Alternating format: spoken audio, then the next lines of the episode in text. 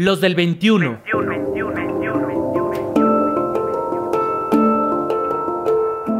Hombres en movimiento. En movimiento, en movimiento, en movimiento, en movimiento.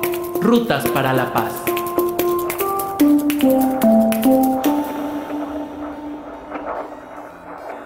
Muchas cosas cambiarán con el COVID-19, pero la esencia del ser humano seguirá ahí. Por eso es importante hacer trabajo con los hombres y mandar mensajes de apoyo desde lo afectivo. Mauro Vargas, director de la Asociación Civil Gendes, escucha todos los días a hombres que llaman a la línea de atención buscando ayuda. Alguien que los escuche y los oriente para manejar su miedo de mejor manera. En estos días de contingencia, por el riesgo sanitario, se han desencadenado problemas de salud mental en los hombres y, faltan, acciones en materia de apoyo para ellos, que sienten angustia, desesperación. e ira.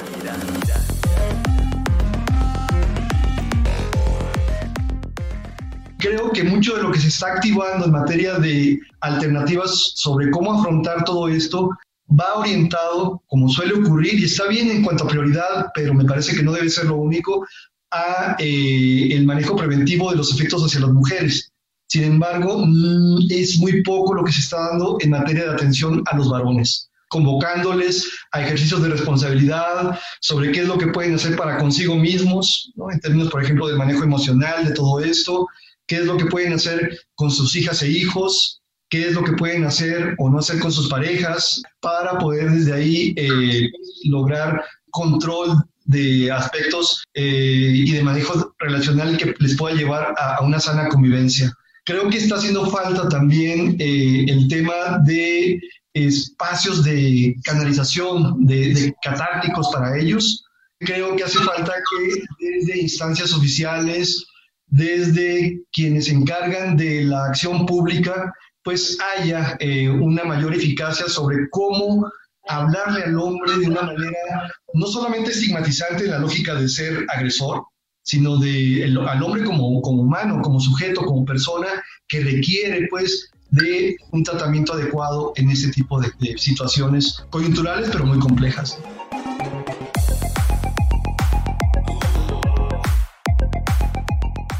Prevenir la violencia hacia uno mismo y hacia las otras personas es el principal objetivo de los grupos de hombres. Esto lo ha promovido por más de 20 años Beno de Kaiser, del grupo Hombres Responsabilizándose de su Vida. Aquí ha podido conocer las experiencias de muchos hombres en crisis y también propuestas para atenderlos en esos momentos.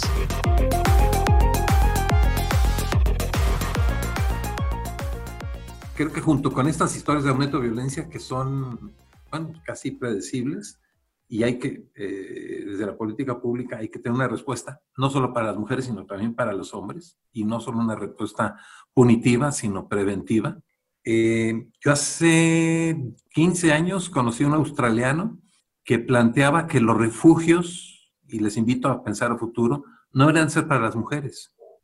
Los refugios deben ser para los hombres. En esta coyuntura yo me estoy poniendo mal, estoy bebiendo demasiado, eh, ya tuve un conato de violencia con, mi hijo o con mi hija mayor o con mi, con mi pareja, me estoy sintiendo muy mal, ¿a dónde puedo acudir? ¿Por qué tiene que salir corriendo ella con los papeles y lo que pueda conseguir y algo de ropita del, bebé a refugiarse más de un mes a un lugar que, no conoce?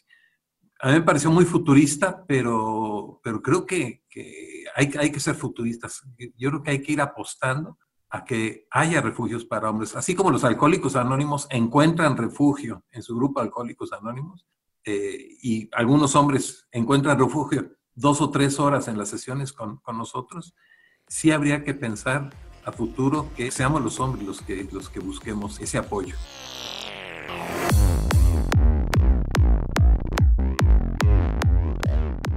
Los grupos de reflexión y trabajo sobre la identidad y las violencias de los hombres existen desde hace más de una década. Las nuevas generaciones de activistas en el tema de masculinidades han continuado ese trabajo en diferentes ciudades de México. Uno de ellos es Hernando Hernández del grupo queretano Hombres Construyendo Empatía. Él ve en esta contingencia un buen momento para pensar en lo que teníamos, lo que tenemos y lo que deberíamos empezar a construir para el trabajo con hombres.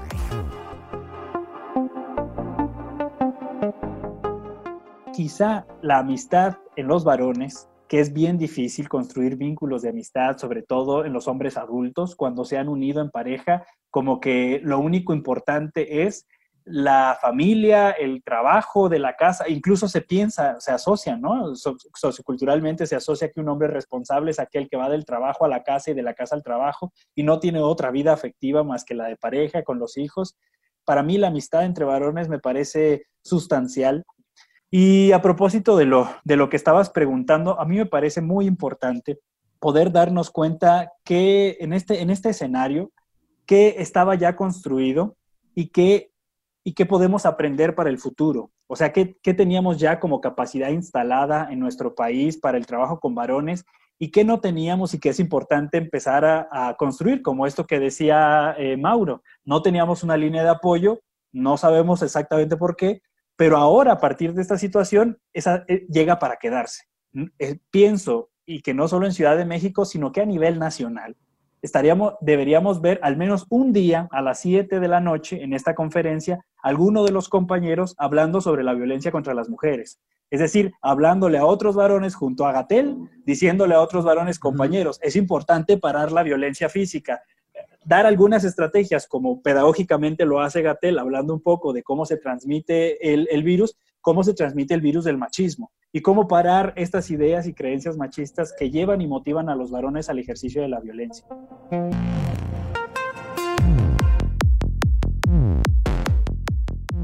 hombres que le hablen a otros hombres sobre la prevención de la violencia y el manejo de sus emociones en alguna de las conferencias vespertinas de la Secretaría de Salud. Esto también le parece buena idea a Félix Nava del Grupo de Crecimiento Personal para Hombres en Chihuahua, porque hace falta que los tomadores de decisiones escuchen sobre la importancia de trabajar con hombres.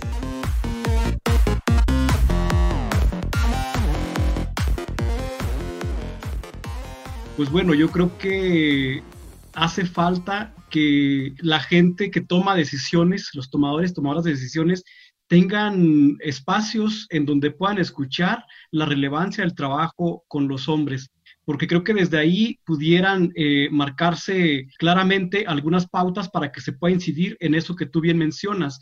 Eh, les comparto que, por ejemplo, nosotros aquí también tenemos unas, unas líneas de teléfono eh, abiertas para acompañar a hombres por la poca capacidad operativa, las tenemos de lunes a viernes de 8 a 8. Sin embargo, se difunden y se conocen poco precisamente, ¿no? Entonces de pronto toca eh, pues dar, dar a conocer a, quienes toman decisiones que hay estrategias que pudieran ser útiles, que pudieran ser funcionales.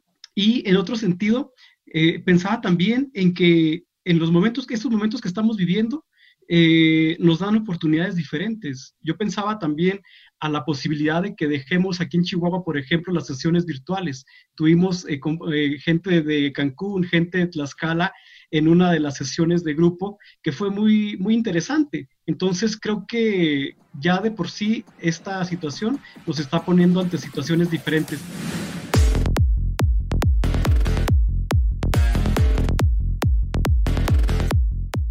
La crisis sanitaria causada por el coronavirus también trajo consigo el aumento de casos de otro tipo de pandemia presente en el mundo, la violencia doméstica que sufren mujeres, niños y adultos mayores.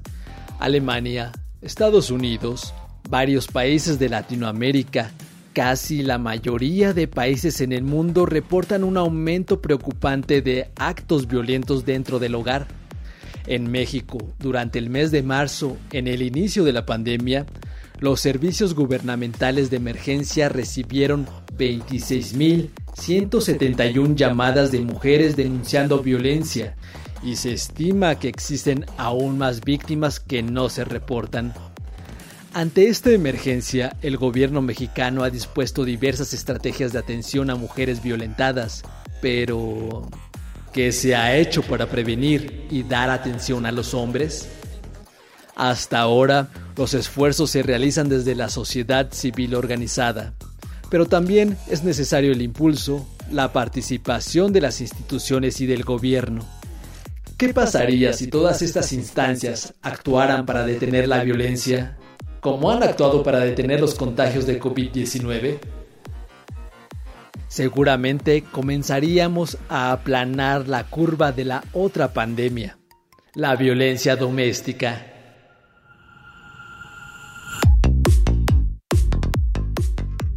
Consulta la charla completa en el Facebook Círculo Abierto para Hombres y en la página cómplices.org.mx.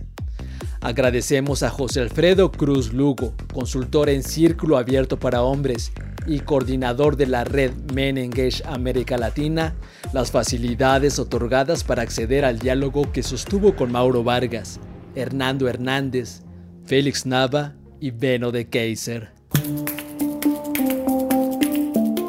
¿Tienes comentarios? Escríbenos por WhatsApp o mándanos un mensaje de voz al 5512 33 29 15. 5512 33 29 15. También búscanos en Twitter como arroba los del 21. Arroba los del 21. En Facebook y YouTube los del 21. Los del 21. Rutas para la paz. Hombres en movimiento. Los del 21. Realización Hugo Enrique Sánchez. En las redes sociales y webmaster Roberto Hernández. Producción Pita Cortés.